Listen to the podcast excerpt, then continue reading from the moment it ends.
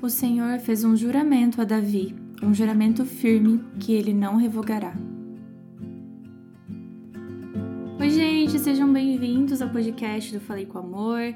Eu sou a Gabi Saltier e se você acabou de conhecer o Falei com Amor, deixa eu me apresentar um pouco mais. Eu tenho 29 anos, eu sou bióloga, sou doutora em bioquímica vegetal.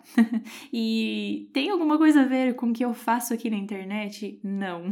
Mas eu sempre uso o que eu conheço da biologia, o que eu conheço sobre a vida e sobre a criação para aplicar aqui também. Porque na verdade eu falei com amor, é um espaço para levar a Bíblia até você um espaço para levar até você o que eu aprendo com Jesus. Eu tenho uma vontade muito grande de compartilhar a palavra de Deus de uma forma simples, descomplicada, porém profunda. Então, o podcast aqui tem esse objetivo. Então, sim, esse é um podcast cristão e aqui eu converso sobre tudo da vida, sobre estilo de vida, sobre cristianismo, sobre o poder de Deus e nós estamos conversando sobre Salmos desde o dia 1 de janeiro desse ano.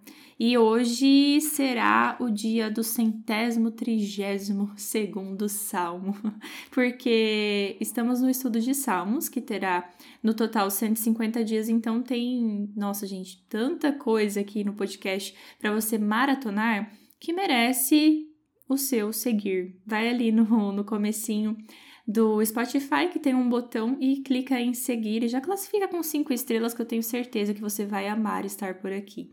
Então seja muitíssimo bem-vindo, estou muito feliz de você estar ouvindo esse episódio, que eu tenho certeza que terá muito a falar com você. Hoje nós vamos conversar sobre Salmo 132, e se você ainda não leu, eu te convido a ler assim que terminar o episódio. E se você tiver oportunidade, leia junto com o episódio também. Mas não pause, fique por aqui e quando você terminar, continue por aqui também. Ouça os demais episódios, tá bom? Vamos conversar então sobre um cântico de peregrinação, que é o Salmo 132.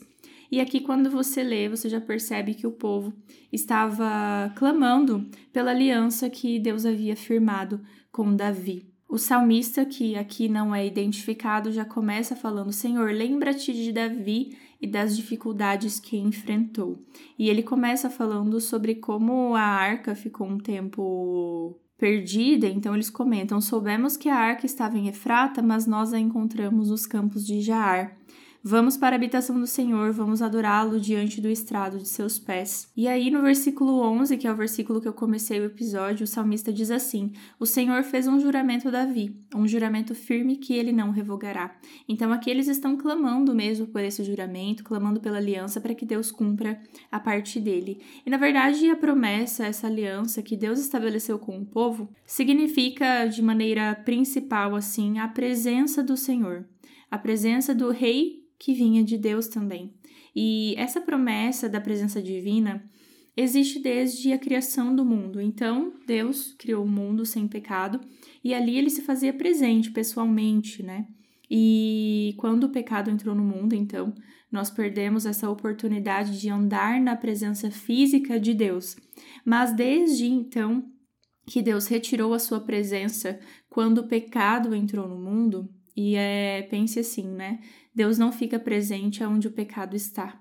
Deus faz de tudo para que esse pecado saia, para que ele tenha espaço na sua vida. E desde então, Deus tem trabalhado para restaurar a presença dele. E o que, que ele faz? Ele providenciou um tabernáculo, providenciou uma arca, um templo, e então ele providenciou o seu próprio filho para que agora esse filho se fizesse presente e que através da vida de Jesus, filho de Deus, então nós vemos várias formas de Deus conseguir se fazer presente mesmo com o pecado no mundo, mesmo com a corrupção do mundo. E aí eu fico pensando, se Deus já fez a parte dele e nós não sentimos a presença dele, quem que precisa fazer algo agora? Somos nós. Deus, ele não esmurra a porta ele bate a porta. E essa é uma frase de C.S. Lewis, que muitas vezes nós estamos gritando, empurrando uma porta, dando socos em uma porta e não conseguimos ouvir o bater de Deus, que é um bater suave, manso, que geralmente não vem no meio de uma tempestade. Quando a gente pensa em Jó, por exemplo, que perdeu para uma tempestade todos os seus filhos, quando Deus vai falar com ele, ele fala como uma brisa leve. E isso já mostra que quando Deus conversa conosco é através de uma brisa leve também.